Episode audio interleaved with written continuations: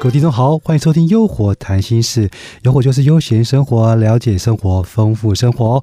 那今天很高兴邀请到我的好朋友大树教练，他曾在大陆主要城市演讲两千五百场，是我们啊培训圈的明日之星。欢迎大树教练，炳华好，听众朋友们大家好。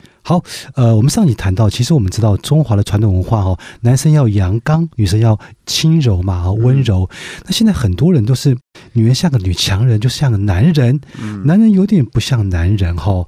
那这样的领导力就会就会比较差了，对不对？就可能会导致呃两个人分开了。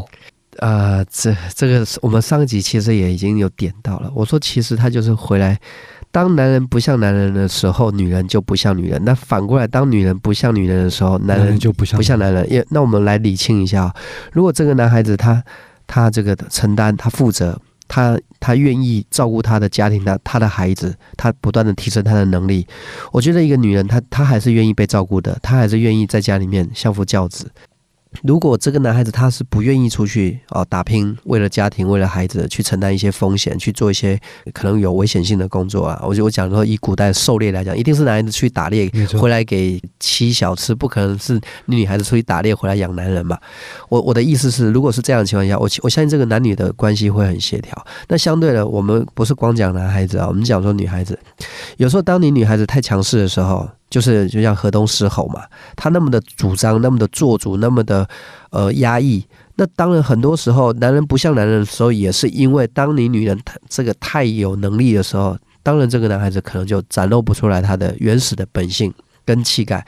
那当然我们有时候看一些连续剧啊或者电影啊，有时候他会出现一些有趣的镜头，就是当这个女强人忽然之间，好比说她。啊，遇到了一些挫折或麻烦，那啊，就像泄了气的皮球一样，或者是生了一场病，没有办法再那么强的时候，这时候他就会发现其他男人是很强的、很承担的、很负责的。诶，他以前怎么没有发现到我的男人其实是这么强的？因为你以前太强势了，所以导致于你的男人因为爱你，所以他只能像个小绵羊一样。所以，我们我们回来领导力啊，炳华，我问你一个问题啊，我们以前谈过一个问题，究竟是强将手下无弱兵呢？还是强将手下皆弱兵，强将手下皆弱兵，你知道我在谈什么？也就是换句话说，我曾经遇过一个领导者，我问他说：“为什么你这么会领导你的伙伴？”他说：“因为我没有能力呀，所以他们能力都比我好啊。嗯，因为他们都比我强，所以我当然就轻松了。”哎，这这个跟我们讲的强将手下无弱兵的道理是反过来的，应该是说虎父无犬子嘛。我这么强，开玩笑，我带的兵怎么应该应该很强？怎么可能是弱的？可是既然有人告诉我，我的事业发展的好，是因为我不够强，都是我底下的人比我还强。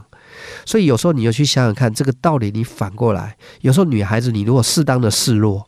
就能激发出你的男孩子的那一方面的阳刚出来。可如果你总是很强，我我为什么说强将手下皆弱兵啊？我们我们应该是说强将手下无弱兵嘛。但是现代你来看，强将手下皆弱兵这样的案例比比皆是。嗯，包含我自己，我都深有同感了。因为我我是一个比较强势的领导人，那因为我很注重自己个人能力的培养，所以在很多的时候。我的学生或者我的伙伴、我的助理，都会觉得，哎呀，什么跟教练比，跟这个跟他太有差距了。那么，那么我一直是高标准嘛。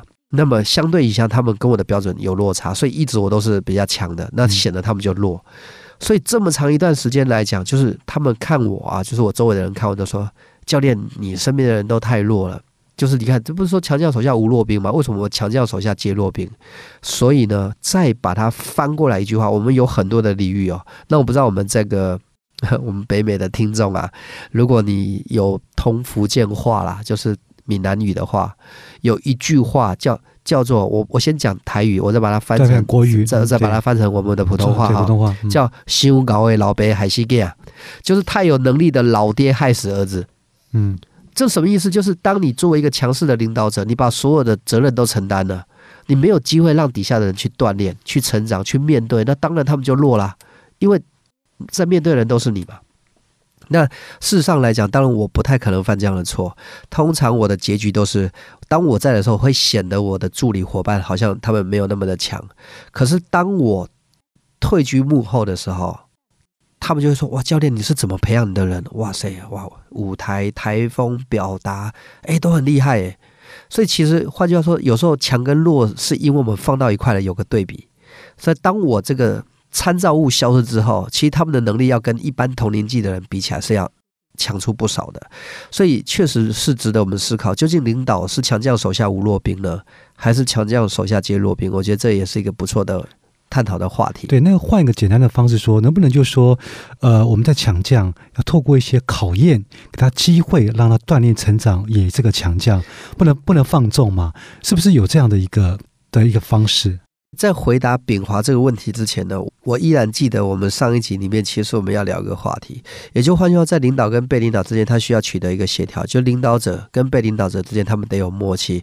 那如果你你作为一个被领导者，如果你懂得怎么样去配合的话，其实你是在领导你的领导者。嗯，那我们经常来讲，那如果两个人谁也不愿意让着谁，谁都想当那个老大，谁都想做那个龙椅，谁都想当那个家里做主的那个人，有时候可能两个人会起一些纷争。可能会可能会这个两个人就是争来争去斗来斗去的，那一言不合，那就是要不然算了，拆伙吧，就不干了。那这也就是我们刚才上一集要聊到的话题，这一集依然没有聊到。在在公司，我们可以说不干了。了不起，我辞职。老板，你炒我鱿鱼也好，我炒你鱿鱼也好，就算了。可是面对家庭的时候，我们能够能否这么草率就说咱们离婚就结束了？当然不行了，除非真的想离了，否则不行了。所以，所以你看，我说我们还是这个话题，还是把它。伏笔一下，下一集我们接着聊。下一集我们一定一进入就得聊这个主题哦。所以今天还是没有办法达到一个正确答案，就对了。对，没错，没错。只是说要怎么去解决这样的一个冲突啦。是，所以还是要放在下一部分。那，我们希望能够透过我们的一些探讨来聊聊，呃，在家庭方面真的遇到这样冲突的时候，难道没有别的选择，只能是分开吗？只能是离婚吗？是不是有更多不一样的想法？我们可以在下集里面做个探讨。所以，应该很多的呃很多的理论都是共同，包括在家庭方面，包括在企业方面也是一样，对不对？是的，是的。好，所以下集真的呃，就一定要让道士教练来跟各各位听众分享一下，怎么去解决这样方面的冲突矛盾，对不对？不一定能解决，就是给大家参考参考一个分享一下哈。对对。好，今天非常谢谢道士教练的分享。好的，谢谢炳华。好，别忘了下次收听我们的《优活谈心事》，拜拜了，拜拜。